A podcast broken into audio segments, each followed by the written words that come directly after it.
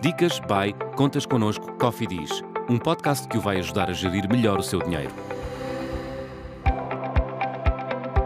Lançar uma petição pública é um exercício de cidadania que está ao alcance de qualquer um. Seja para resolver um problema pessoal, para fins locais, nacionais ou para propor uma alteração na lei. O Contas Connosco explica-lhe como exercer o seu direito para que possa fazer-se ouvir da melhor maneira. Através de uma petição pública, pode apresentar pedidos ou propostas ao Presidente da República, ao Governo ou outras autoridades públicas, à exceção dos tribunais. Através deste mecanismo, é possível, por exemplo, exercer pressão em organismos, organizações ou empresas, sensibilizar políticos e alterar ou criar propostas de lei.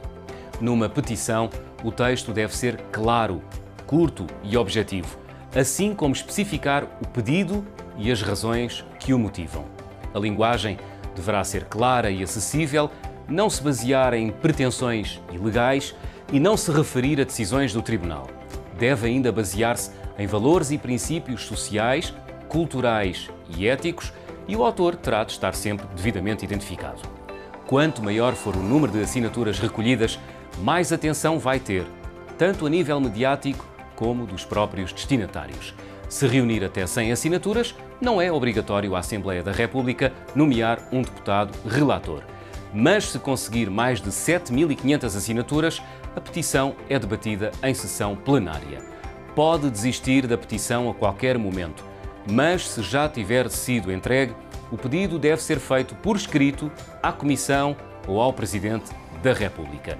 Se a petição for dirigida a um ministério ou a uma autarquia, deve entregá-la nos serviços dos respectivos órgãos locais da sua zona de residência. Se residir no estrangeiro, faça-o através dos serviços das representações diplomáticas e consulares portuguesas. Pode também utilizar a plataforma online Petição Pública ou então, se quiser, apresentar a petição diretamente na Assembleia da República. Faça-o por mail por correio, presencialmente, através de audiência ou na plataforma online da Assembleia da República.